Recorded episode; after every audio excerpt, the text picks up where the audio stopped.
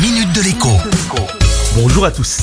Avec la guerre qui frappe en Ukraine, mais aussi, il ne faut pas l'oublier, dans d'autres parties du monde, vous avez entendu à plusieurs reprises parler des profiteurs de guerre, des gens qui, sans état d'âme aucun, vendent des produits et des services à ceux qui en ont besoin, en multipliant le prix par 5, par 10, par 20 ou parfois par beaucoup plus encore.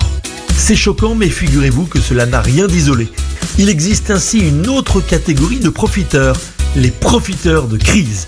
Des gens qui, sans état d'âme non plus, proposent un produit ou un service en multipliant le prix de manière totalement déraisonnable, sans avoir l'excuse de la rareté pour se justifier. Si je vous en parle, c'est parce que je suis tombé sur certains de ces profiteurs, notamment dans le secteur de l'énergie. Forcément, à force d'entendre dire que l'on pourrait manquer d'électricité l'hiver prochain et qu'elle va coûter beaucoup beaucoup plus cher, les demandes de devis affluent chez les installateurs de panneaux solaires.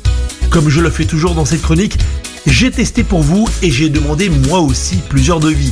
Des devis que je peux comparer à d'autres offres plus anciennes, histoire d'avoir une bonne connaissance de ce marché.